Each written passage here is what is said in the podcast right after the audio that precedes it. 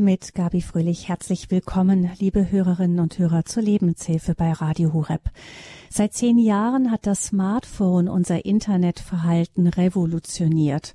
Und eine der Folgen ist der drastisch gesteigerte Konsum von Internetpornografie. Gleichzeitig wird das Einstiegsalter immer jünger. Bei einer Studie mit jungen Erwachsenen haben Forscher festgestellt, dass mehr als die Hälfte der männlichen Konsumenten schon mit 13 den ersten Porno geschaut hatten. Wie wirkt sich der Konsum von Cybersex auf reale Partnerschaften aus? Rein statistisch ist es für eine deutsche Frau ja wahrscheinlicher und in den meisten westlichen Ländern auch, dass ihr Ehemann Pornos konsumiert, als dass er es nicht tut. Das Homeoffice der letzten Jahre mit langen Arbeitszeiten hat die Entwicklung noch verschärft. Wenn ein Mann dann von seiner Frau ertappt wird, ist die Standardberuhigung, Schatz, das hat doch mit unserer Beziehung nichts zu tun, das mache ich nur zur Entspannung. Stimmt das? Geht das? Tabea Freitag hat sich als Psychotherapeutin spezialisiert auf Traumatherapie und Mediensucht und Cybersexsucht spielt dabei eine stetig wachsende Rolle. Sie hat ihre Praxis in Hannover und hat dort auch mit ihrem Mann die Fachstelle Mediensucht Return gegründet. Ich begrüße ganz herzlich Frau Freitag, uns zugeschaltet hier in der Lebenshilfe. Guten Morgen. Guten Morgen. Frau Freitag, in den USA hat es vor einigen Jahren mal eine Studie gegeben, in der festgestellt wurde, dass jede vierte gescheiterte Ehe dort als Hauptgrund des Scheiterns den Pornografiekonsum zumeist des Ehemannes hatte. Bei zwei der drei anderen Fälle, also bei drei von vier Fällen, spielte Pornografie zumindest eine bedeutsame Rolle. Ist das auch ein Bild für das, was bei uns passiert? Ja, wir haben in Deutschland nicht so eindeutige Zahlen, so viel ich weiß dazu, aber wir erleben in unserer Fachstelle Mediensucht, dass doch die meisten Männer, die in Beratung aufsuchen, kommen, weil die Beziehung gerade daran am Scheitern ist. Das heißt, die haben dann vielleicht jahrzehntelang schon auch exzessiv konsumiert, aber gewöhnlich heimlich. Und dann gibt es irgendeinen Moment, wo sie erwischt werden und es ähm, offenbar wird. Und dann ist natürlich die Beziehung ähm, in ihren Grundfesten erschüttert und gefährdet. Und dann ist es auf der Punkt, wo dann Männer auch in Beratung und Therapie kommen, ähm, um gegebenenfalls ihre Sucht zu überwinden und wo auch die Angehörigen sich melden. Also viele Frauen aus ganz Deutschland melden sich bei uns, die ähm, auf die massiven Pornosammlungen oder den Konsum gestoßen sind und dann, dass die so ein Trauma auch erleben, in dem Moment zu entdecken, was all die Jahrzehnte passiert ist. Hm. Also der Ausgangspunkt. Hilfe mhm. aufzusuchen. Also diese Beruhigung, ach, das hat doch mit uns nichts zu tun, das ist was ganz, ganz anderes auf einer ganz anderen Ebene. Es ist ja so, dass tatsächlich offensichtlich diejenigen, die Pornos konsumieren, gar nicht erwarten wirklich, dass ihre Frau all, all das liefert, äh, was ihnen da in den Bildern gezeigt wird. Also dieser ähm, auch ist ja oft auch mit Gewalt verbunden und äh, würden sie ihrer Frau eigentlich gar nicht antun wollen. Das heißt, die sagen immer, sie leben dann auf der Ebene irgendetwas aus, was wirklich vielleicht tatsächlich gar nicht von Ihnen gemeint ist für die reale Beziehung. Stimmt das dann überhaupt? Ähm, nee, das ist ein Stück auch ein Altersunterschied. Also in älteren Beziehungen, also in ähm, Leute, die in einer Ehe sind und die 40, 50, 60 Jahre ähm, alt sind, ähm, würde seltener der Mann von der Frau verlangen, irgendwelche brutalen Praktiken mitzumachen. Ähm, aber in jüngeren Beziehungen äh, sickern die pornografischen Praktiken ganz massiv in die Beziehung auch mit ein und werden erwartet ähm, von der Partnerin. Und äh, ähm, da haben sowohl ähm, die jungen Männer schon sehr, sehr früh gewöhnlich auch angefangen zu konsumieren, inzwischen ja häufig schon mit 10, 11 Jahren.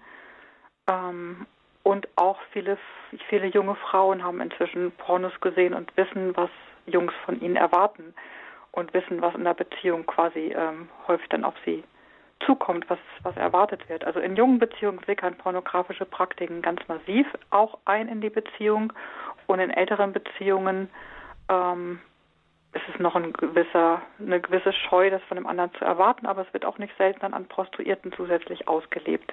Es ist ja nicht nur Fantasie. Hm. Also das, das heißt, dass hm. Parallelsexualität, die ähm, zum einen, wenn sie in Pornos geschaut wird, auch die reale Sexualität in der Partnerschaft, in der Ehe beeinflusst im Sinne von entweder, dass die gar nicht mehr stattfindet, also viele Frauen leiden darunter, entgegen dem gängigen Klischee, dass sie eigentlich gar nicht mehr begehrt werden, weil der Mann es sich nur im virtuellen Harem sucht und mit ihnen es gar nicht mehr sucht und vielfach auch eine partnerschaftsbezogene Impotenz entwickelt. Das heißt, mit den harten Pornos funktioniert es noch, weil es darauf konditioniert ist, also auf audiovisuelle Schockstimuli sich konditioniert haben und da funktioniert es noch mit Selbstbefriedigung, aber in der Partnerschaft eine Impotenz entwickelt haben. Das ist ein sehr häufiges Phänomen und dann natürlich erst recht die Sexualität auch scheuen in der Partnerschaft von den Männern aus, weil es eben nicht mehr funktioniert.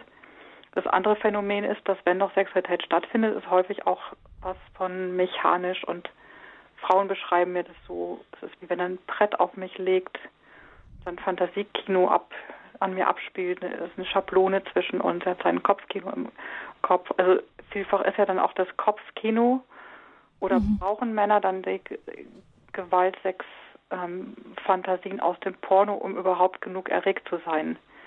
Weil die natürlichen Stimuli nicht ausreichen, wenn man sich konditioniert hat auf harte Pornos.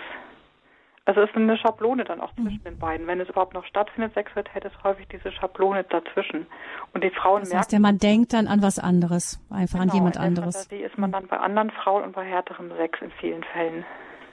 Mhm. Online betrogen ist unser Thema hier in der Lebenshilfesendung in der Reihe Ehe wir uns trennen, wenn Porno oder Cybersexsucht die Beziehung belasten.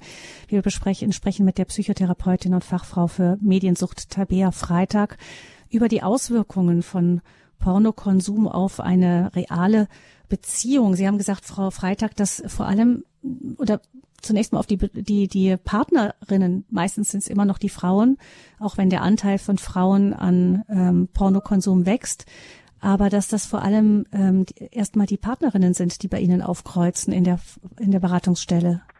Ja, auch die betroffenen Männer, also die erwischt worden sind häufig oder die dadurch einen Leidensdruck, dass die Beziehung daran allmählich zerrüttet, die melden sich auch. Aber häufig, wenn der Punkt da war, dass die Frau sie erwischt hat. Ähm, vielleicht beschreiben Sie mal, was das für, für die Frauen bedeutet, wenn sie da ähm, auf dem Computer oder auf dem Handy ihres Mannes in der Regel wahrscheinlich die Bildchen entdecken, oder?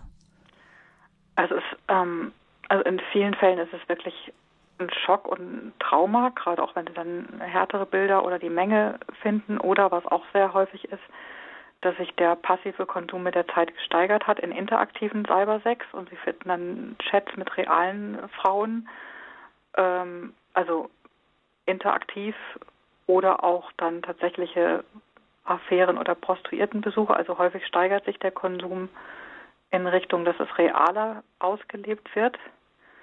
Ähm, also es ist erstmal ein massiver Schock für viele, darauf zu stoßen. Und das Schlimmste in der Partnerschaft für die Frauen ist eigentlich immer der Vertrauensbruch dann zu sehen, jetzt bin ich jahrelang betrogen und hintergangen und da wurde gelogen und da wurde das vorgetäuscht. In Wirklichkeit im Urlaub, wo ich dachte, es war alles schön und wir hatten eine gute Zeit, ähm, war er dann, sieht man dann in den Chatverläufen, war er jede freie Minute zwischendurch dann mit fremden Frauen am Chatten.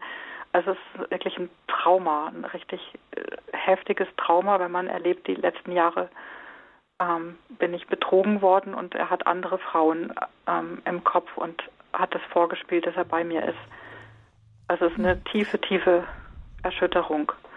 Bei anderen war es so, dass sie ähm, wussten, ja, irgendwie konsumiert er wohl mal was. Ich habe ja nichts dagegen. Ich bin ja liberal und ähm, fortschrittlich und ich will das ja nicht ähm, verteufeln, wenn er konsumiert und haben sich das versucht schön zu reden, aber überhaupt nicht ähm, in dem Ausmaß gewusst, in welchem Ausmaß er da drin hängt und dann fallen sozusagen wie Schuppen von den Augen, wenn sie dann merken, ähm, welche Folgen es hat und dass es ins Interaktive ging und wie sich das gesteigert hat.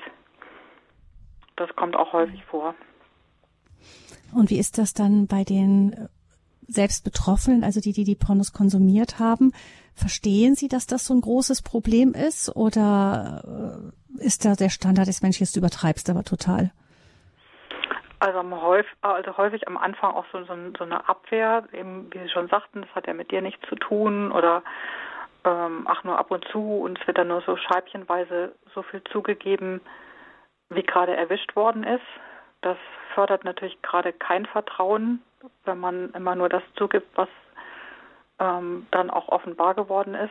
Ähm, das ist aber die entscheidende Frage, wie es dann weitergeht, ob beide miteinander dann wirklich ganz ehrlich werden und ähm, der Mann auch versucht zu verstehen, was es mit der Partnerin macht und versucht zu verstehen, wie sehr es Gefühle verletzt, was es für ein Beziehungsgift bedeutet, wenn man heimlich sich ähm, an anderen Frauen Erregung und Befriedigung sucht.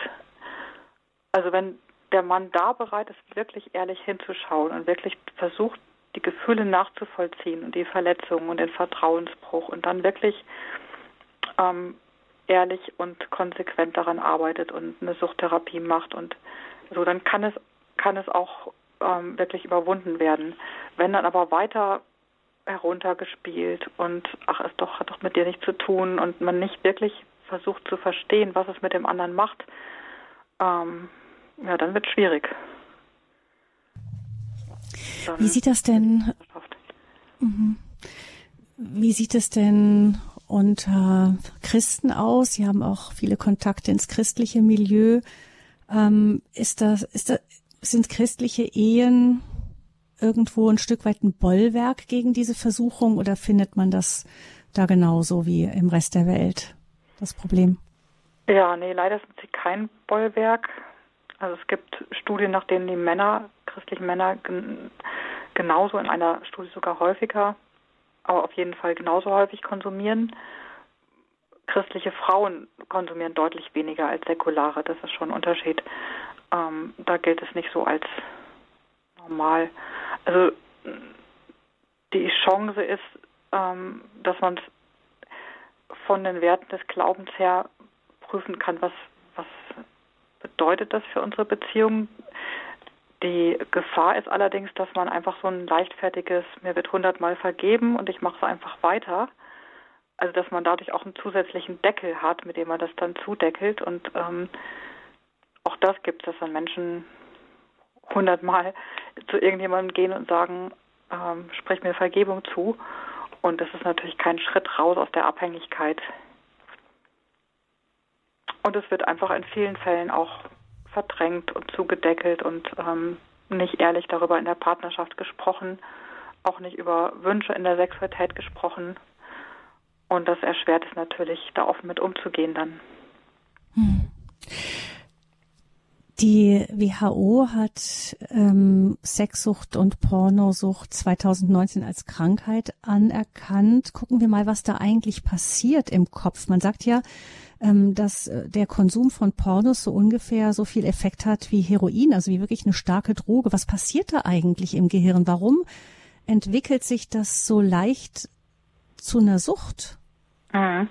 Also man kann es noch besser mit Kokain ähm, vergleichen, weil Kokain einerseits ein sehr hohes Suchtpotenzial hat, aber in der Weise ist es sehr intensiv und sehr schnell ähm, diesen Kick, massiven Kick auslösen. So ist es auch mit Pornografie, dass es eben einen sehr schnellen, starken Adrenalin- und Dopamin-Kick äh, auslöst und zusätzlich ist natürlich Pornografie um ein Vielfaches leichter einfach verfügbar als Kokain. Man kann es jederzeit anonym und unterwegs an der Arbeit überall ist es ganz leicht und schnell verfügbar, kostenlos. Ähm, Im Unterschied zu anderen Drogen ist ja ganz vieles in der Pornografie erstmal kostenlos zu haben und löst eben ein ganz starkes, sofort ähm, auszulösendes Feuerwerk im Gehirn an, neurobiologisch. Und das hat dann die bekannten Effekte wie auch bei Kokain von Toleranzentwicklung. Man braucht in der Zeit was Heftigeres, Stärkeres. Das bedeutet in vielen Fällen dann auch gesteigerte Inhalte, also gewalttätiger und krasser. Oder eben die Steigerung in das Reale umzusetzen. Und parallel hat es aber auch, wie bei anderen Süchten, die Fähigkeit, einfach Gefühle zu regulieren. Und da ist, äh, gehört Pornografie mit zu den potentesten Süchten, weil es sehr, sehr viele verschiedene Bedürfnisse ansprechen kann. Die einen suchen da Autonomie und ähm, Kontrolle. Sie können ja per Mausklick alles entscheiden und kontrollieren, was mit dem anderen gemacht werden soll, welche Ethnie, welche Hautfarbe, welche Hautfarbe, welche Praktiken, welche was auch immer, welches Alter, also diese totale Kontrolle, die man dort erlebt und die Autonomie. Man muss sich niemandem verdanken, sondern nimmt sich das einfach. Ähm, das fördert ganz stark so diese narzisstische Haltung auch. Ich habe einen Anspruch auf alles, was ich will. Ich habe ein Recht auf Sex jeder Couleur, mit wem und wie viel. Also dieses nur mein Bedürfnis zählt. Ähm, also so eine narzisstische Anspruchshaltung, ich nehme jederzeit, fördert natürlich auch ähm, gesteigerten Konsum und auch die Möglichkeit, das als Fluchtmechanismus jederzeit, man kann Konflikte vermeiden, Frust, Langeweile, Einsamkeit. Ähm, wenn ich, wenn mich jemand kritisiert, gehe ich auch eben auf härtere Porno, sagte mal jemand. Ähm, wenn ich Frust habe, gehe ich auf Pornoseite. Wenn mir langweilig ist, wenn ich Entspannung habe, wenn ich gestresst war. Das heißt, es ist eigentlich eine ideale Fluchtmöglichkeit aus den realen Herausforderungen des Lebens und damit natürlich auch nochmal ein ideales Suchtmittel. Und sehr vielfältiger als andere. Ja, Heroin eher ähm, betäubend, beruhigend, Kokain eher aufputschend und Pornografie hat halt beides. Es kann sowohl aufputschen wie beruhigen, wie entspannen, wie Aggressionen ausleben. Also in jede Richtung Bedürfnisse auch ähm, kurzfristig ähm, beruhigen sozusagen oder kurzfristig mhm. erfüllen. Auch das Sehen das nach Abenteuer, Kick, Grenzerweiterung, Trance erleben, Rausch. Und insofern ist es eben eine ganz besonders potente Sucht und damit auch besonders ähm, problematisch, weil ich natürlich also den schwer Weg wieder abkürze rauszukommen hm. und nicht in der Realität die Herausforderungen meistere. Hm. Ja, fast keine Beziehungspflege dabei. Man kann sich ganz auf die eigenen Bedürfnisse konzentrieren, nicht die auf des Partners, äh, auf die des Partners. Ähm, genau. Das heißt, so ungefähr ein, zwei Stunden ist die Stimmung gehoben, aber gibt's dann auch wie bei anderen Drogen das übliche Loch hinterher von dem, was im Gehirn passiert? Genau, das ist eben der Unterschied zu einer erfüllten Sexualität in der Partnerschaft, die den ganzen Menschen meint und die auch einen Vorlauf und Nachklang hat. Ähm, so kann man vergleichen mit der Dietmar Seehuber mal verglichen mit einem Orchester, das eine Symphonie, das wo alle Stimmen des ähm, Gehirns beteiligt sind, das, das Lustzentrum, aber auch Empathie und Kommunikation und ähm, also alle Vielfalt, Sinnlichkeit ja, einer menschlichen Sexualität in der Partnerschaft sind alle Stimmen des Orchesters beteiligt von Hören, Sehen, Riechen, Schmecken, Fühlen, Empathie, Kommunikation, Lust. Ähm, und das ist wie eine Symphonie, die eben aufgebaut wird und einen Höhepunkt hat und dann auch wieder einen Nachklang hat, der, ähm, wo die Spannung wieder aufgelöst wird, während das andere ist ein ganz schneller Kick, der aber eine Leere hinterlässt, nicht wirklich satt macht, nicht einen schönen Nachklang hat noch am nächsten Tag, sondern eher wieder so eine Gier auslöst, ich muss noch mehr davon haben, ich brauche es jetzt wieder. Also ein, schon einen anderen Beigeschmack hat. Es ist eben kein klares Wasser, sondern ein Stück vergiftetes Wasser, würde ich sagen. Weil es nicht den ganzen Menschen meint und nicht ein Ausdruck von einer Sprache der Liebe ist, sondern eine narzisstische, einseitige, schnelle Bedürfnisbefriedigung, die ein Stück leer bleibt. Es gibt ja auch dann ähm, messbare, wissenschaftlich messbare Folgen im Gehirn. Also es heißt, Sie haben schon genannt, ähm, Impotenz ist oft ein Problem nach verstärktem Konsum, aber auch scheinen sich die Hirnstrukturen zu verändern. Also dass da ähm, ein Teil des Gehirns, der sogenannte Schweifkern, sich verkleinert und der ist normalerweise für die Wahrnehmung von Belohnungen und für Motivation zuständig. Ich kann mir vorstellen, woran das liegt. Wenn man das natürlich ja, jahrelang und, und intensiv beballert, dann ähm, hat das, kann das Zentrum sich ja verkleinern, weil, ähm, weil, weil da ja dermaßen viel auf es rein ähm, ja, da, da reingeballert wird, dass man gar nicht mehr so richtig äh, sensibel reagieren muss darauf. Mhm. Auf diese, auf diese Impulse. Ja. Und das wiederum löst dann wieder aus, dass man Steigerungen braucht, weil eben das entsprechende Gehirnzentrum sich verkleinert hat. Mhm. Genau, alles das, was eigentlich notwendig ist für gelingende Beziehungen, die Fähigkeit, Spannung auszuhalten, ähm, sich auf jemanden einzulassen, zu kommunizieren. Ähm, all diese Dinge werden ja so abgekürzt, weil man eine ganz schnelle Belohnung haben kann, ähm, dass da auch Bereiche verkümmern.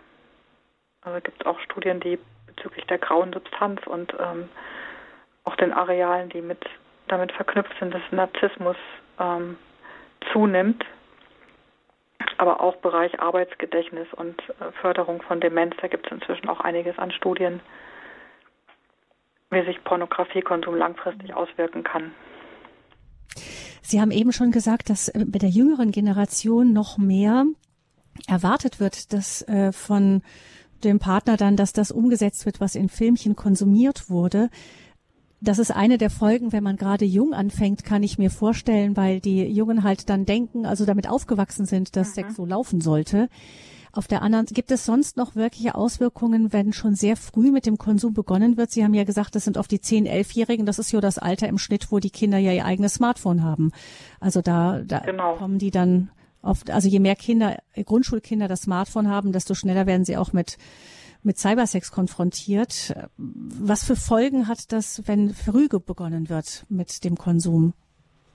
Mhm. Also je früher konsumiert wird, mit vielfach jetzt 10, 11 Jahren oder sobald sie ein Smartphone haben, bedeutet es ja, dass die ganze Persönlichkeitsentwicklung ähm, ganz massiv geprägt wird davon, also die Fantasie, eine kindliche Fantasie in dem Alter würde ja gar nicht, also wäre Meilen entfernt davon, solche, solche krassen Fantasien zu entwickeln. Das heißt, das wird überbildert mit, mit Dingen, die ja einerseits auch für viele belastend und angsteinflößend sind, die aber auch so stark erregend sind, dass sie eben auch das Kopfkino aufprägen. Ähm, es kann eine Sucht entstehen, es kann eine also die Wahrnehmung des anderen Geschlechts verändert sich in Vielfalt, beziehungsweise Jungs, die früh konsumieren, sehen dann ganz verstärkt auch Mädchen als Sexobjekt an, beginnen im Kopfkino Mädchen auszuziehen, was sie normal in dem Alter nicht tun würden. Und Mädchen fangen ganz stark an, sich selbst dann als Sexobjekt wahrzunehmen. Also die einen schauen es an, sind ganz angewidert und, und werden vielleicht die Bilder nicht los oder im besten, aber seltenen Fall reden sie mit ihren Eltern rüber und können das dann auch bewältigen. Ähm, in vielen Fällen, also nur vier Prozent reden mit ihren Eltern darüber. In vielen Fällen sind sie also alleine mit den belastenden Bildern. Und ähm, nicht wenige Mädchen geraten aber dann auch in den Sog und schauen sich das auch immer wieder an, weil es ja auch eben diese Trost und ähm, Flucht und also all, all diese Funktionen auch bei Mädchen einnehmen kann. Und Mädchen, die dann regelmäßig Pornos gucken, fangen an, sich selbst mit den Augen des Konsumenten zu sehen als Sexobjekt. Und das führt dazu, dass verstärkt 10, 11, 12, 13-jährige Mädchen dann anfangen, also infolge des Pornokonsums, selber Nacktbilder und Filme von sich reinzustellen, fremden Männern oder auch Jungs, die sie kennen, aber oft auch Fremden zu schicken. Und gar nicht mehr wahrzunehmen, was das bedeutet, also im Grunde sich selber prostituieren, weil sie diesen Blick auf sich sich angewöhnt haben und und denken, nur so bekomme ich Aufmerksamkeit und Zuwendung. Und das hat wirklich seit Corona ganz massiv zugenommen, dass ich Anrufe bekam von Schulleitern, Schulsozialarbeitern oder Eltern, ähm, dass Mädchen sich so in dieser Weise dann ähm, chatten mit fremden Männern und Bilder von sich schicken oder sogar Filme. Und das ist natürlich eine verheerende Auswirkung, ähm, wenn Persönlichkeitsentwicklung so geprägt wird von einer Sicht auf sich selbst als Sexobjekt oder im Fall der Jungs eher von Mädchen als Sexobjekt. Ja, so sagten mir neulich Eltern von Fünfklässlern, also so zehn, elf Jahre, dass die Mädchen morgens die, Bettel, äh, die, die Mutter anbetteln, nimm, bitte gib mir keine Banane oder eine Gurke mit. Die, die Jungs machen dann üble Anspielungen auf Oralsex. Äh, hallo in der fünften Klasse. Oder dass Jungs sagen, die 12-, 13-Jährige rumreichen, ein Loch ist ein Loch, ob sie jetzt 12 oder 20 ist. Also es zeigt, wie massiv Pornografie eine Verrohung und eine Banalisierung von Sexualität herbeigeführt haben die den anderen zum Objekt macht und dadurch auch Missbrauch fördert. Hm, das zeigt also, wie, was für Folgen das auch in der Gesellschaft hat, dieser massiv gesteigerte Konsum von Cybersex. Wie der Umgang mit den Kindern mit dem Thema ist, das wäre, denke ich, das Thema nochmal für eine eigene Sendung. Aber heute mhm. sprechen wir über Online-Betrogen, wenn Porno oder Cybersexsucht die Beziehung belasten. Und wir möchten natürlich Ihnen, liebe Hörerinnen und Hörer, die Möglichkeit geben, sich auch mit Ihren Fragen in der Sendung und an dieser Sendung zu beteiligen. Sie können ähm, auch anonym anrufen, wenn Sie möchten. Wenn Sie gar nicht auf Sendung gehen möchten mit Ihren Fragen, wird wie immer in der Reihe, ehe wir uns trennen, im Anschluss an diese Sendung auch ein Kompetenzteam für Ihnen äh, für Sie zur Verfügung stehen. Die gehen dann eben nicht auf Sendung, sondern das ist dann hinter den Kulissen. Aber wir freuen uns auch immer über die Bereicherung dieser Sendung durch Ihre Fragen. Jetzt in der Sendung die Nummer 089 517 008 008. Die Nummer zur Sendung Lebenshilfe online betrogen, wenn Porno oder Cybersexsucht die Beziehung belasten. Die Nummer ist 089 517 008 008.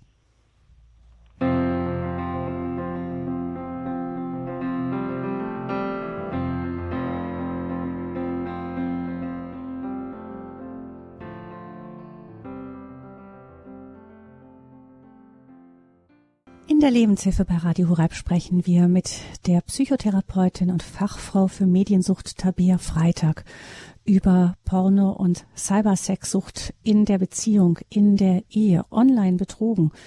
Das Fragezeichen dahinter. Viele Angehörige von Pornokonsumenten nehmen das so wahr, gerade für die Frauen. Meistens sind sie eben als Angehörige betroffen, denn der Pornokonsum bei Männern ist immer noch deutlich höher als umgekehrt. Für sie ist das oft eine ganz traumatische Entdeckung, wenn sie feststellen müssen, dass sie über viele Jahre und sehr massiv von ihrem Mann quasi online betrogen worden sind, sagt Tabea Freitag, die in ihrer Praxis sehr viele solche Gespräche führt. 089 517 008 008 ist die Nummer, unter der Sie mit Tabea Freitag direkt sprechen können und Ihnen vielleicht auch Ihre Fragen zum Thema stellen können. Also rufen Sie gerne an. Eine Hörerin ruft uns aus dem Norden Deutschlands an. Herzlich willkommen. Ja, grüß Gott. Ich bin, ich bin, ich bin ganz geschockt. Also, was machen die mit unseren Kindern und mit unserer Jugend? Ich habe mich schon oft gewundert, wenn ich einkaufen war, dass da so ganz junge Mädchen waren, die angemalt waren, mit, mit Wimpern angeklebt und sonst wie was, die aussahen wie Flittchen. Und jetzt höre ich sowas. Ich, ich, äh, ich glaube, ich bin von einer, von einer anderen Welt hier irgendwo raufgefallen und, und habe gar nicht geguckt, was hier auf der Welt los ist. Ich hoffe, es wird irgendwie, es, es, es kann irgendwie aufhören und gestoppt werden, weil was soll aus den Menschen werden? Mhm. Ich verstehe alles ja. gar nicht. Ich mhm. habe kein Internet. Ja, genau, ich bin, bin wie, naja, vor den Kopf gestoßen. Das böse Erwachen, wenn man dann mitbekommt, was gerade unter jungen Leuten so läuft. Ich danke Ihnen für Ihren Anruf und äh, Frau Freitag möchte ich gerne bitten, nochmal uns kurz zu sagen, wenn ähm, wenn jetzt in der Ehe, wir gucken ja in dieser Sendung speziell auf das Thema Ehe, die Auswirkungen auf die Ehe. Wir hatten uns in anderen Sendungen haben wir uns auch schon beschäftigt mit mehr auch was das für Kind, für die Kinder bedeutet, die Auswirkungen. Ähm, Sie haben schon geschildert, was der Pornokonsum für den Partner bedeutet, dass dann oft ein ganz großer Schock, ein großes Trauma da ist. Wie versuchen Sie denn den denjenigen zu helfen, die zu Ihnen kommen als Paare? Ähm, also zunächst mal, wenn, wenn die, ähm, also wir machen nicht direkt, wenn es geht, nicht direkt Paartherapie, weil das eigentlich jetzt erstmal zwei getrennte Prozesse sind. Ähm, der Mann, wenn er wirklich aussteigen möchte, kann Beratung, Therapie machen und ähm, an seiner Suchtüberwindung arbeiten und die Frau braucht erstmal getrennt auch dann Hilfe, um äh, mit diesem Schmerz umzugehen. Und am Anfang ist einfach erstmal hilfreich, diesen Schmerz auch auszudrücken. Und da kommt oft auch eine Wucht von, von ja, tiefer Verletzung, Fragen, Vertrauensbruch, ähm, dass das eine Welt zusammengebrochen ist von dem, was man geglaubt hat an Treue und an ähm, Ehrlichkeit. Ähm, das ist erstmal wichtig, wirklich auch dem Schmerz Raum zu geben und den auszudrücken. Und dafür sind diese Gruppen auch hilfreich, Wir haben eine Online-Gruppe für Frauen aus Deutschland und eine Präsenzgruppe in Hannover, wo dann die Frauen sich auch gegenseitig ermutigen und stärken und den Raum geben, die Gefühle erstmal auszudrücken und dann auch bei den Frauen, die schon länger in dem Prozess sind, ja, die oft auch ermutigend wieder für die anderen sind, zu merken, es kann einen Weg geben, entweder persönlich das zu bewältigen oder auch in der Partnerschaft, wenn der andere wirklich aussteigt, dass man wieder wirklich zueinander findet. Genau, und dann ist einfach ein großes Thema eben das Thema Vertrauen und das Thema Selbstwert. Also viele sind in ihrem Selbstwert natürlich massiv erschüttert. Genüge ich nicht? Liegt es an mir? Bin ich nicht schön genug? Und so weiter. Und ähm, das macht auch die große Scham aus, dass es dann so schwer ist, auch sich jemand anderem anzuvertrauen. Wobei gerade das so wichtig ist, sich wirklich mindestens einer Freundin mal wirklich ähm, das Herz auszuschütten und mitzuteilen. Was sagen Sie denn darauf? Ist es denn so, dass ähm, das wird die Frau wird ja natürlich denken, sie hat vielleicht Anteile daran, dass ihr Mann das macht. Eben, ich habe nicht genug auf, auf ihn geachtet. Vielleicht war ich zu sehr mit den Kindern zusammen. Vielleicht bin ich wirklich nicht schön genug. Ähm, ähm, haben Frauen manchmal auch Anteil mit daran oder ist das wirklich, würden Sie sagen als Therapeutin, nein, da liegt die Verantwortung 100 zu 100 Prozent auf einer Seite? Also Fakt ist, dass fast immer der Konsum lange vor dieser Partnerschaft begonnen hat. Also die meisten, äh, die dann jahrzehntelang konsumiert haben, äh, haben mit 14, 15 angefangen. Also inzwischen ja mit 10, 11, aber damals äh, mit 14, 15 in der Pubertät angefangen oder mit 16. Fast, also ich kenne nur eine einzige von hunderten Fällen, wo jemand wirklich als Erwachsener erst angefangen hat. Das heißt, das Problem bestand vor der Partnerschaft und viele denken sich so, ach, ich konsumiere jetzt und wenn ich meine Freundin habe, dann höre ich damit auf. Aber es ist ja eine feste Konditionierung im Gehirn. Also das hört nicht einfach damit auf. Vielleicht mal drei Wochen, dann fangen sie wieder an, machen es dann heimlich. Und das zeigt ja schon, dass es nicht daran liegt, dass der, dass die andere nicht attraktiv genug ist oder sowas. Also das, sich in den Vergleich zu begeben mit Pornostars, das ist natürlich sehr ja, kann natürlich nur nicht gut ausgehen. Nur scheitern. Also, Ja, es kann und ist ein extrem jung, also nicht sogar minderjährig, aber ansonsten 18, 20 Jahre äh, perfekt ausgeleuchtet, geleuchtet, überall Foto, äh, überall ja, vielfach auch operiert, Intimchirurgie und Implantate und Botox und was nicht alles und Photoshopping. Also das, ähm, das, das kann natürlich nicht gut sein, sich damit zu vergleichen. Und gleichzeitig ist natürlich auch der Satz von Männern, das hat doch mit dir nichts zu tun, völlige Illusion, weil tatsächlich Pornografie, das haben viele Studien gezeigt, dazu führt, dass der, dass der Mann die Attraktivität seiner Partnerin ab, abwertet. Das ist brutal, das zu sagen, aber viele Frauen verdrängen auch, dass natürlich hat das einen Einfluss. Und dem muss, müssen sich beide auch stellen. Und das hat aber nichts mit, da kann nicht die Frau wetteifern mit den operierten und geschönten und viel jüngeren Frauen. Ähm, also an der Stelle hat sie keinen Anteil. Was mhm. manchmal ein Anteil sein kann, ist, dass manche Frauen, die sehr kontrollierend, sehr dominant sind, sehr ähm, jedes Wort auf die Goldwaage legen, wo der andere quasi erstickt und wenig Freiheit hat, er selber zu sein. Und ähm, dass, dass in so einem Umfeld, wo eine, eine dicke Luft ständig ist, durch Kontrolle und, und wenig Freiheit, dass man da natürlich auch motiviert ist, sich auch mehr motiviert ist, sich auf verbotenen Rasen woanders die Freiheit zu suchen. So, das ist keine Rechtfertigung, weil dann wäre es besser, man macht eine Paartherapie und arbeitet mit offenem Visier daran, als irgendwas heimlich zu tun. Heimlichkeit ist nie ein guter Ratgeber. Aber das kann, das ist der einzige Anteil, den ich, den ich schon manchmal bei Frauen sehe, aber nur bei denen, die wirklich sehr, sehr kontrollierend sind. Aber mit Schönheit zu konkurrieren, das hat keinen Sinn, kann man nur verlieren. Und das ist ja auch nicht fair, weil die Männer vergleichen sich ja auch nicht mit irgendwelchen Modelmännern. Mhm. 089 517 008 008 ist die Nummer zur Lebenshilfe. Ein Hörer hat sie gewählt. Herzlich willkommen. Ja, äh, schönen guten Tag. Ähm, ich rufe aus Nordrhein-Westfalen an und ich möchte gerne ähm, ja, meine Erfahrung mit Pornografie und Sexsucht teilen. Und zwar ähm, habe ich da auch, äh, sagen wir, ersten Kontakt als Jugendlicher gehabt und habe das dann irgendwann äh, so als Ventil genutzt für alles Mögliche, eben in Stresssituationen oder auch äh, sonst wie. Und dann hat das immer mehr auch Bedeutung gewonnen.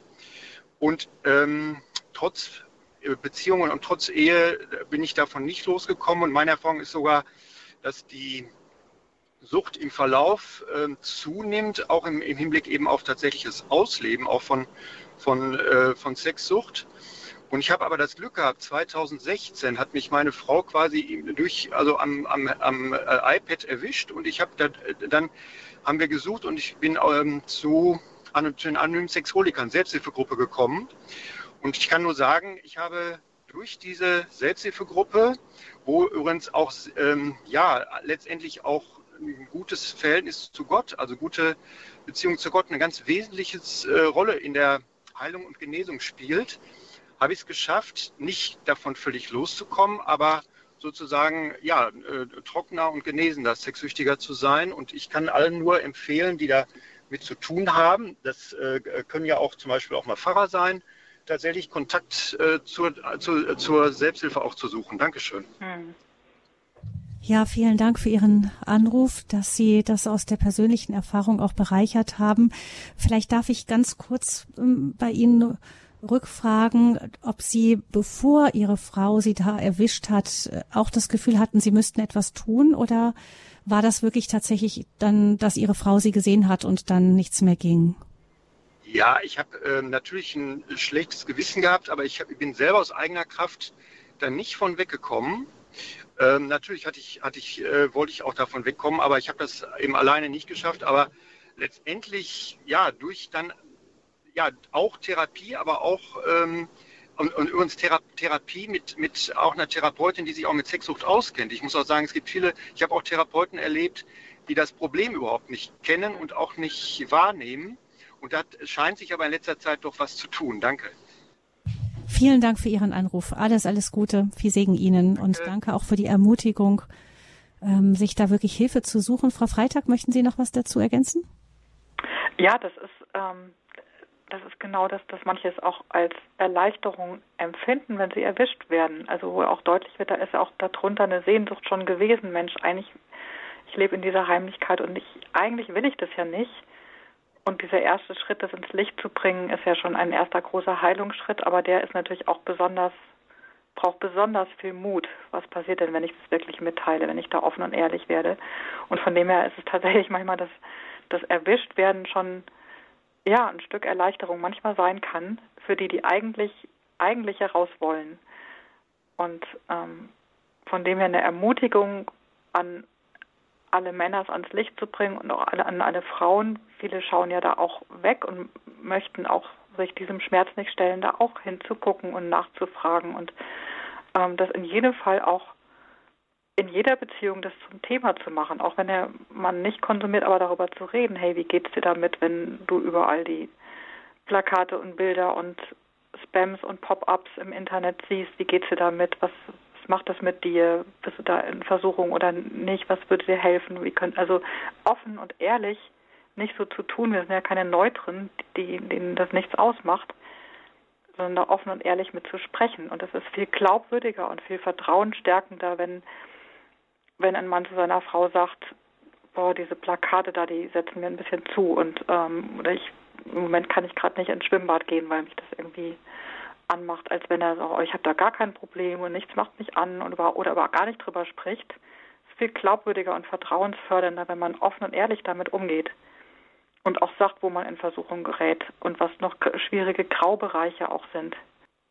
Man kann auch vorbeugend, also schon vorbeugend sprechen. Klar, wenn man wenn man sich vorstellt, dass eben im Grunde die meisten Ehen ja betroffen sind, äh, ja. ist das ja vielleicht auch eine gewisse Erleichterung, nicht äh, für die Frauen vielleicht auch nicht äh, sich zu sagen, ach, ich bin die arme Einzige und es liegt an mir. Ich bin, wenn man weiß, es ist ein Massenphänomen, alle sind damit konfrontiert in irgendeiner Weise, mhm. ähm, ist es vielleicht auch eine Hilfe, sich zu sagen, das ist ein Thema, das müssen wir angehen.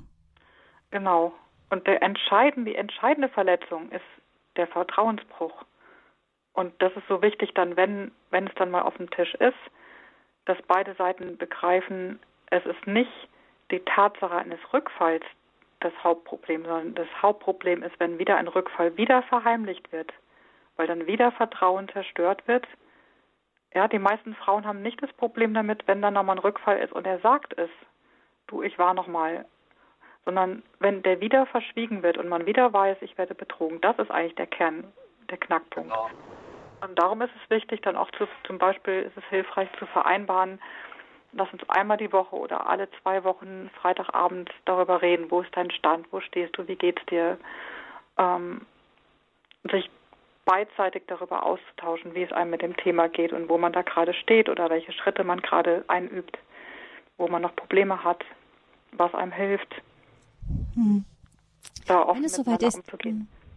Wenn es soweit ist, dass eine Frau das bemerkt hat, dass ihr Ehemann Pornos konsumiert, ähm, was wäre dann, ich meine, ich vermute, dass die erste Reaktion verletzt ist und vielleicht auch, das war's für mich und, äh, und so weiter. Ähm, was ja durchaus verständlich ist, wenn man das erstmal so mitbekommt. Aber was würden Sie sagen, Frau Freitag, ist dann wirklich eine hilfreiche Reaktion des Ehepartners? Also der Partnerin meinen Sie jetzt? Ja, genau, in dem Fall der Ehepartnerin. Ich habe es jetzt neutraler formuliert, weil genau, Ehepartnerin oder Ehepartner, wenn, wenn es mal umgekehrt sein sollte, was ja selten der Fall ist. Aber was ist eine hilfreiche Reaktion? Also bei der ersten Reaktion einfach so, wie sie ist, nicht, nicht sich verstellen, nicht versuchen, das runterzuschlucken, nicht, sondern das ist, die erste Reaktion ist ja oft Schmerz, Wut, Verzweiflung, ähm, das ganze ganze Arsenal von Gefühlen, was dann hochkommt, von Vertrauensbruch. Und es ist auch wichtig, dass sie das ausdrückt. Also sie hat nicht die Verantwortung, ihren Partner davor zu schützen, den Schmerz, zu sehen, sondern es ist sehr wichtig, den Schmerz zu sehen, um zu wissen, was macht es mit einer Beziehung. Also nicht runterstucken und ich muss jetzt lieb und nett sein, sondern genauso wie es ist, das auch ausdrücken. Das ist manchmal ziemlich heftig, ähm, aber das ist auch der Moment der Wahrheit, wo der andere auch sieht, oh, das ist ja doch es hat ja doch was mit der Beziehung. Natürlich hat es was mit der Frau zu tun. Natürlich macht es was mit ihr. Und es kann sein, dass solche Ausbrüche auch später immer wieder mal noch kommen, wenn das Vertrauen einfach immer noch erschüttert sind oder wenn die Fragen auftauchen, was war vor fünf Jahren schon und da im Urlaub. Und natürlich sind da noch Verletzungen und es ist wichtig, damit offen und ehrlich umzugehen, aber nicht in dem Sinne eben, was die Zukunft angeht, ähm, bei jedem Rückfall werde ich auch so reagieren, sondern Rückfälle aufzumachen ist, wie gesagt, eher auch ein Vertrauensschritt. Ich vertraue es dir trotzdem an. Also es ist ja ein Unterschied, ja. erstmal verletzt zu sein über das, was mhm. bis aktuell gewesen ist und über die Heimlichkeit, den Vertrauensbruch. Oder wie gehe ich in Zukunft damit um, wenn Rückfälle passieren? Vielleicht ist es sich auch ähm, gut, es sich bewusst zu machen, dass es sich wirklich um eine massive Sucht handelt. Und der andere, je, je, je nachdem, wie tief er drin steckt, ähm, schwer, nur sehr schwer und ohne Hilfe vielleicht gar nicht überhaupt noch unter Kontrolle hat, was er da macht. Ja, also manche Paare streiten sich dann darüber, ob alle Suchtkriterien erfüllt sind oder nicht. Und das ist oft gar nicht so die entscheidende Frage, weil natürlich die Fantasie und die Vorstellungen und viele Dinge konditioniert wurden. Ähm, aber das Verständnis von Sucht und wie es funktioniert, ist auf der anderen Seite hilfreich, eben um auch zu wissen, okay, es ist nicht so einfach mit einem Schalter zu knipsen, sondern natürlich braucht das wirklich, ist das ein langer Weg, es ist viel Arbeit, es ist ähm, notwendig, sich Hilfe zu holen, wenn man da so tief drin steckt. Genau, und von dem her ist es sinnvoll, sich auch mit dem Phänomen Sucht auseinanderzusetzen und sich klarzumachen, es ist ein schwieriger Weg, aber er lohnt sich. Es gibt ja viele, Sie haben gesagt, viele haben schon vor der Ehe angefangen, Pornos zu konsumieren. Gerade als Singles ist das ja oft eine Ersatzhandlung. Aber nach dem, was Sie gesagt haben, Frau Freitag, ist es ja so, dass ähm, der dass wenn selbst wenn man als Single Pornos konsumiert, das ja im Grunde schon Auswirkungen auf die späteren Partnerschaften hat. Mhm. Ja. Das heißt, das muss man sich dann klar machen, wenn Genau, ich habe jetzt schon eine Verantwortung dafür, wie ich später in Beziehungen, ob ich beziehungsfähig, ob ich liebesfähig bin, ob ich Empathie kann, wie ich den anderen sehe, ob ich den anderen vergleiche, hm. ob, ob wir gemeinsam Sexualität miteinander selber entdecken oder ob wir hm, die Drehbücher der Pornoindustrie im Kopf haben. Da habe ich jetzt als Single schon einen Einfluss drauf, ganz wesentlich ist ja oft so, dass auch schon viele Filme, die gar nicht direkt Pornos sind, eben auch diese Drehbücher einem auch schon vorgegeben haben. Also im Grunde, man kann dem kaum ausweichen. Genau, das ist inzwischen auf vielen Kanälen, ja auch in Literatur oder Porno-Rap für Jugendliche oder auch Instagram, TikTok ist voll von sexualisierten Darstellungen und Anmachen und Influencern und Angeboten von Prostituierten und so weiter und so weiter. Das ist auf vielen, vielen Kanälen wird einem das ja zugespielt. Auch die wird, Botschaft äh, völliger, es wäre völlig normal, ständig zu wechseln. Die Partner zu wechseln offensichtlich ähm, auch eine Entwicklung ist. Man ähm, kann ja im Internet Gebrauchsanleitungen für alles Mögliche finden. Also ist manchmal erstaunlich, selbst wenn man irgendwo ein, ein äh, keine Ahnung, Windschutz für den Strand gekauft hat und nicht weiß, wie man ihn aufbaut, man wird sicher eine YouTube-Anleitung im Internet finden. Offensichtlich nimmt das auch zu, dass man auch ähm, Anleitungen für Sexualpraktiken und wie mache ich meinen Mann glücklich, wie mache ich meine Frau glücklich findet im Internet und da auch viel, viele darauf zugreifen, um das regelrecht zu lernen, so wie man eine Sprache lernt, vielleicht auch im Internet. Was sagen Sie dazu, zu dieser Entwicklung? Also wenn, wenn Paare vielleicht überlegen, holen wir uns da eine Gebrauchsanweisung, indem wir einen Pornofilm sehen, dann ist wichtig, sich zunächst mal darüber klar zu werden, was sie da eigentlich suchen und bekommen. Ähm, also Pornografie bedeutet ja, Sex ist ein Produkt und der Körper ist ein Konsumgut, das sich nach eigenen Bedürfnissen verwerten und entwerten, bewerten kann. Und ähm, es ist, hat nichts mit einer gemeinsamen Sexualität, die man miteinander entdeckt, die was mit Sinnlichkeit zu tun hat.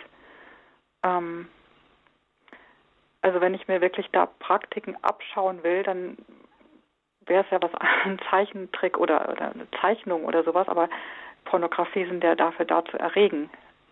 Ja, und dann muss man sich klar machen, wenn man sich da was abgucken will, das dient erst bei der Erregungssuche und das bedeutet, ähm, dass man sich von fremden Frauen in der Regel ähm, erregen lässt. Das heißt, es macht was mit einem und man ist wieder in dem, dass die Fantasie geprägt wird und dass man ähm, ja nicht von der eigenen Partnerin, sondern von, von jemand anderem Hochglanz geschönt ähm, erregt werden soll. Das heißt, es, es, es bleibt nicht ein neutraler Informationsfilm, sondern er soll ja der Erregung dienen. Das muss man sich klar machen, dass es einfach nicht Information ist, sondern eine eine, eine Prägung wieder auf jemand, der nicht der eigene Partner ist. Ähm, und zum anderen ist, ist ja die Frage, will man wirklich die eigene Kreativität als Paar ersetzen durch kranke Fantasien der Pornoindustrie und hat man das nötig? Braucht man das?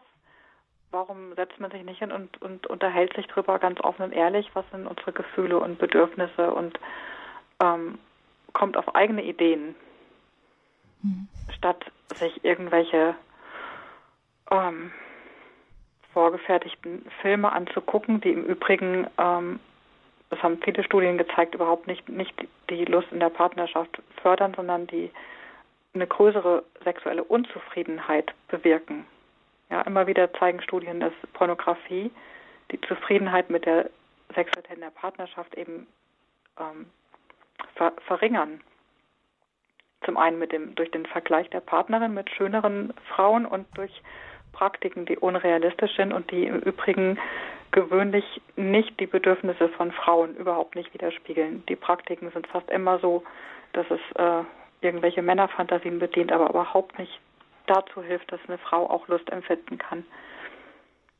Also muss man sich gut überlegen, will man wirklich ähm, Bilder von Fastfood einer großen Industriekette oder will man selber gemeinsam kochen und kreativ sein, auch wenn das Bild absolut hinkt ähm, vom Essen. Ist nicht in allen mhm. übertragbar.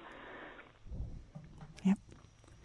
089 517 008 008, das ist die Nummer, unter der Sie uns erreichen können, hier in der Sendung Lebenshilfe bei Radio Horeb zum Thema Online betrogen 089 517 008 008.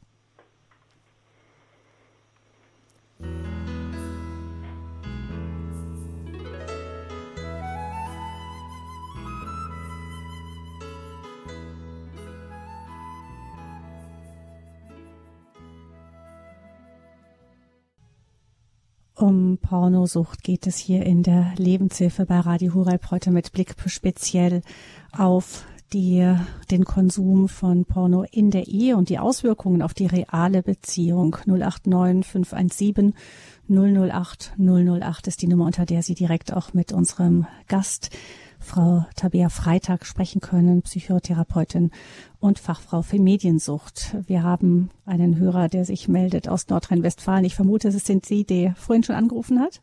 Ja, also ich ähm, hatte ein Problem damit, habe es eigentlich immer noch. Äh, bin in der Ehe und ähm, merke, dass das äh, sehr schädlich ist für meine Beziehung selbst.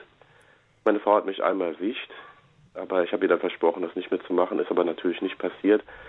Ähm, ich suche seitdem auch immer wieder Lösungen und äh, es gibt ja auch diese 90-Tage-Challenges und so weiter und verschiedene mhm. Angebote wie anonymen Sexsüchtigen.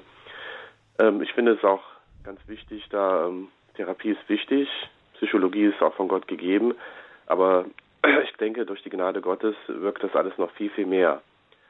Und äh, ich wende mich jetzt öfters ihm zu und auch der Mutter Maria, weil sie halt ähm, der Tempel der Reinheit ist, sage ich mal, und dem heiligen Josef. Und ich merke, dass das wirkt auch schon auf seine Weise. Klar ähm, ist es nicht von heute auf morgen gegessen. Ich habe ein bisschen Angst, meiner Frau das auch mitzuteilen oder mit zu kommunizieren, weil äh, es gibt auch andere Probleme in der Ehe bei uns. Wir sind halt christlich und leben halt diesen Kampf jeden Tag. Und ich mache mir aber auch Sorgen um meine Kinder, weil ich nicht will, dass meine Kinder damit konfrontiert werden und diese Fragen werden irgendwann kommen. Ja, hast du das nicht auch gemacht oder gesehen und so weiter? Und da muss ich die richtigen Antworten finden.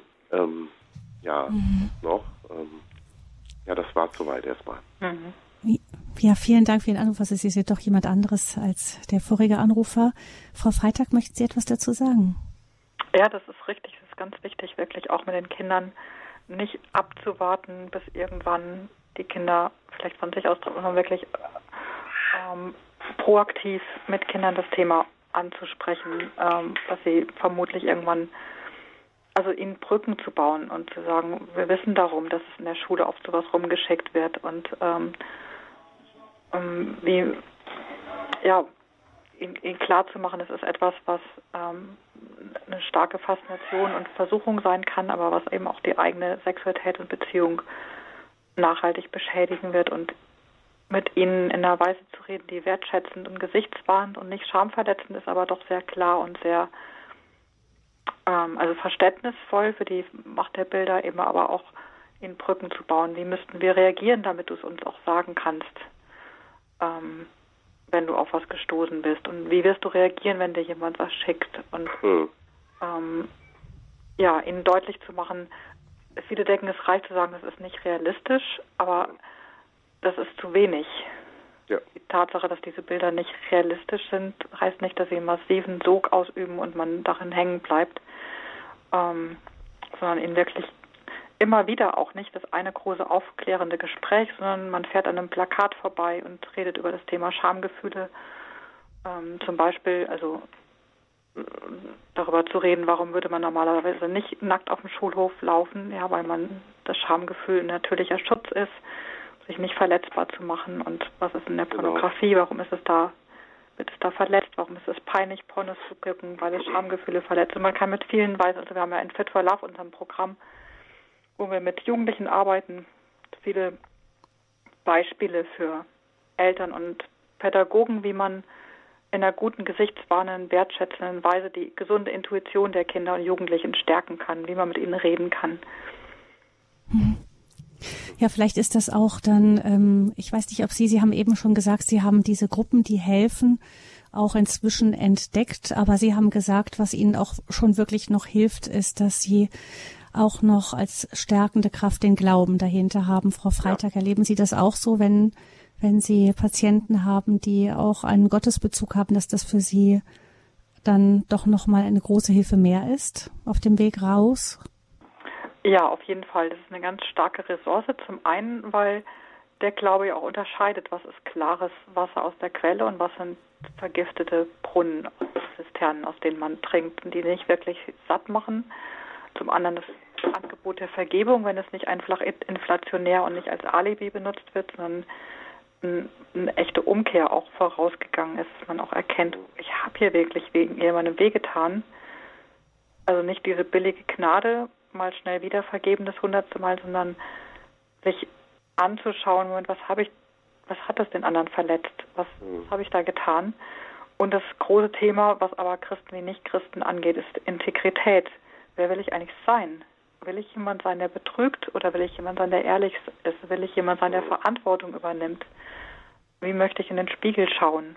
Also integer zu sein, dass man sich bewusst macht, hier geht es nicht um irgendeinen Konsum, äh, sondern hier geht es um ganz grundlegend mein Herz und meinen Charakter. Bin ich integer? Kann ich lieben? Bin ich liebesfähig? In welche Richtung von beiden bewege ich mich?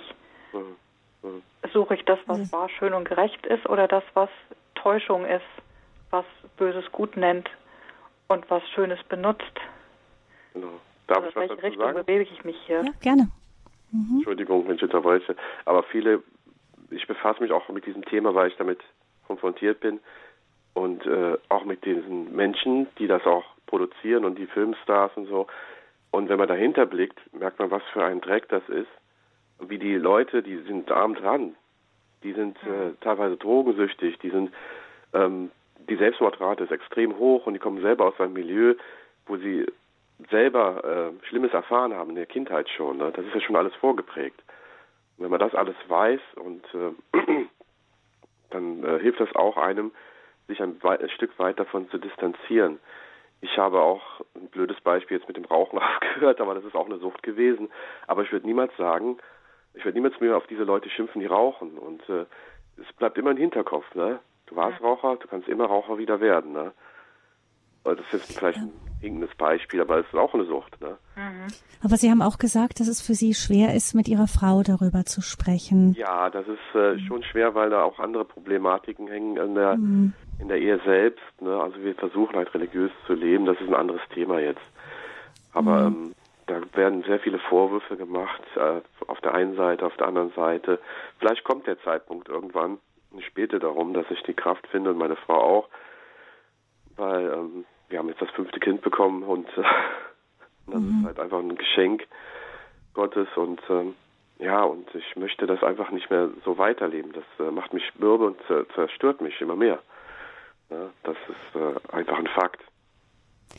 Frau Freitag, wie, wie sehen Sie das eben, wenn da in eine kriselnde Beziehung dieses Element noch zusätzlich reinkommt, ist ja völlig nachvollziehbar, dass man sagt, das möchte es, also wir haben schon genug Probleme, also das, der, das Ding, die Kiste möchte ich nicht auch noch aufmachen, also. Ja, das nur der Elefant im Raum, er ist ja sowieso da, auch wenn man nicht drüber spricht, das ist der Elefant im Raum, der da ist, den beide spüren, den beide wissen. Und dann ist es hilfreicher, den Elefant anzusprechen, als ihn nicht anzusprechen, aber vielleicht braucht man dafür dann zeitweise in der Paartherapie eine dritte Person oder man schaut mal, wie können wir drüber sprechen, ohne dass es eskaliert? Was brauchen beide Seiten, damit es nicht eskaliert? Ja, ich denke, das wird auch funktionieren irgendwann, weil sie ist ja sehr vernünftig, also vernünftiger als ich. Und äh, ich möchte das nicht aufgeben, das ist einfach zu kostbar, die Ehe. Mhm. Ja, vielen Dank für Ihren Anruf, auch Dankeschön. für Ihren Mut, sich gemeldet zu haben. Ja. Alles Gute, Gottes Danke. Segen für Sie und Danke Ihre Familie. Ja, danke. Ja. Und dann hören wir noch als letzte Hörerin eine Hörerin aus ähm, Frankfurt. Herzlich willkommen. Ja, hallo. Ähm, ja, ich wollte auch noch sagen, also ich bin auch Betroffene und ich wollte noch mal sagen, dass auch diese Enttäuschung, wenn man das erfährt, unheimlich tief ist. Also man ist richtig verletzt, das kann man sich gar nicht so vorstellen. Und auch von dem Bild des Partners ist man sehr, sehr enttäuscht, weil man sich ja wirklich ein ganz anderes Bild von ihm hat. Und ähm, ich glaube, dass diese Heilung eigentlich nur passieren kann, wenn der Partner einfach sich klar macht, was eigentlich Sexualität heißt. Das ist doch das ist eine liebende Verbindung zwischen zwei Menschen. Und es hat wirklich mit Liebe zu tun, wenn man eine echte, schöne Sexualität möchte miteinander. Und auch nur dann ist es schön und erfüllend.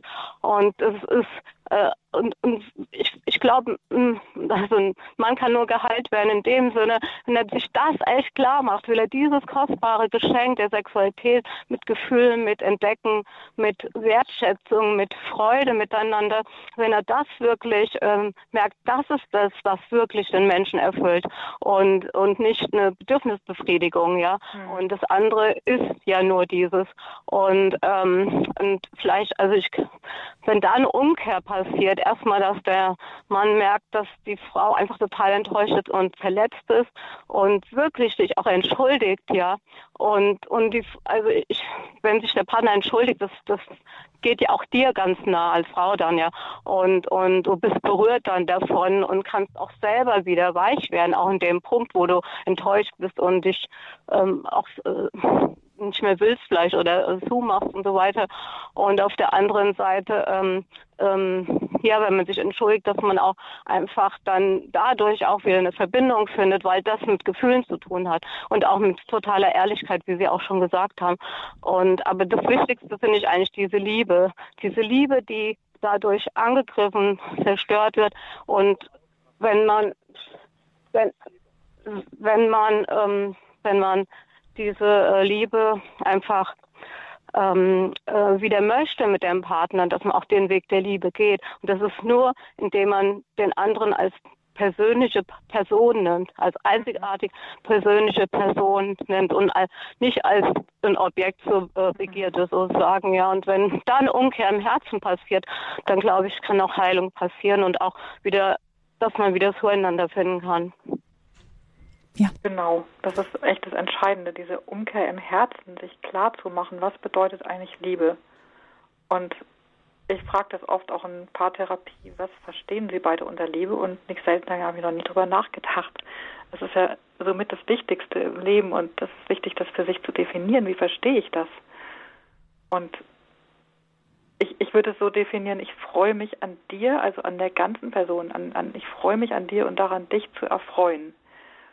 Und das ist ja dann letztlich Sexualität ein Ausdruck auch von dem beiden. Ich freue mich an dir als ganzer Person, im Körper, Seele, deiner Art, deinem Charakter, dir als Person und daran auch dich zu erfreuen. Und wenn das gegenseitig ist, dann ist ja Sexualität ein Feiern der Liebe und Lebendigkeit, wo beide Seiten nachher von Herzen Dankeschön sagen können. Mhm. Und das ist das Schöne, dass wenn Menschen wirklich diese Sucht überwinden, das ist das, das Zentrale ist tatsächlich nicht, ähm, einfach nur Sucht überwinden, sondern die Herzenshaltung. Wie stehe ich dazu? Wie stehe ich zu meinem Partner? Wie verstehe ich Liebe? Will ich lieben lernen? Also das, das die Herzenshaltung ist noch wichtiger als ähm, als den Mechanismus der Sucht zu verstehen. Also es, das, im tiefsten geht es wirklich um die Herzenshaltung genau. und um die Beziehung zwischen den Partnern. Das macht es für uns ja auch dann leichter, zu, also wirklich zu verstehen, warum eben Pornosucht oder der Konsum von Pornos überhaupt, egal ob es schon Suchtcharakter oder nicht, einfach einen massiven Einfluss auf eine reale Partnerschaft äh, hat und extrem verletzend ist für den, für den oder die Partnerin meistens. Vielen Dank für diese Sendung, Frau Freitag. Vielen Dank auch unseren Anruferinnen und Anrufern. Ein Hörer hat noch ähm, mit eingebracht. Beichte und Stundengebet der Kirche hätten ihm sehr geholfen. Die Beichte natürlich auch der Ort, an dem immer wieder gelöst wird, auch von persönlicher Schuld. Also das noch als Hinweis vielleicht an den Schluss. Es gibt verschiedenste Organisationen, Gruppen, die helfen. Unter anderem können Sie aber zum Beispiel auch mit der, mit der Fachstelle von Frau Freitag und ihrem Mann Kontakt aufnehmen, wenn Sie nochmal spezielle Fragen haben. Es gibt Free Indeed, da haben wir auch mehrere Sendungen gehabt in Vergangenheit. Da können Sie gucken. Sie können im Hörerservice anrufen unter 08 328 921 110, wenn Sie betroffen sind, 08328 921 110. Da sind die Angaben dann bei unseren Kolleginnen und Kollegen hinterlegt. Die geben Sie Ihnen gerne weiter. Jetzt haben Sie noch bis 12 Uhr die Möglichkeit, mit unserem Kompetenzteam zu sprechen, auch über das Thema hinter den Kulissen, wenn Sie persönliche Fragen haben. Frau Freitag gehört mit zum Kompetenzteam. Daneben das Ehepaar Mattei, die werden auch ähm, Anrufe entgegennehmen und Diakon Franz Adolf Kleinrahmen. Sie werden dann immer zu dem nächsten durchgestellt, der frei ist. Wenn Sie nur Besetzzeichen bekommen oder nicht durchkommen, bis 12 Uhr ist auf jeden Fall immer jemand da. Versuchen Sie es dann einfach nochmal zehn Minuten später. Oft versuchen die Anrufer gleich am Anfang alle gleichzeitig und dann hinterher niemand mehr. Also wenn Sie nicht durchkommen, gerne nochmal nach zehn Minuten, Viertelstunde probieren. Vielleicht ist dann der nächste Gesprächspartner frei. Vielen Dank, Frau Freitag, dass Sie uns für die heutige Sendung zur Verfügung gestanden haben. Vielen Dank Ihnen auch, dass Sie im Kompetenzteam mit dabei sind. Gabi Fröhlich verabschiedet sich. Alles Gute, Gottes Segen.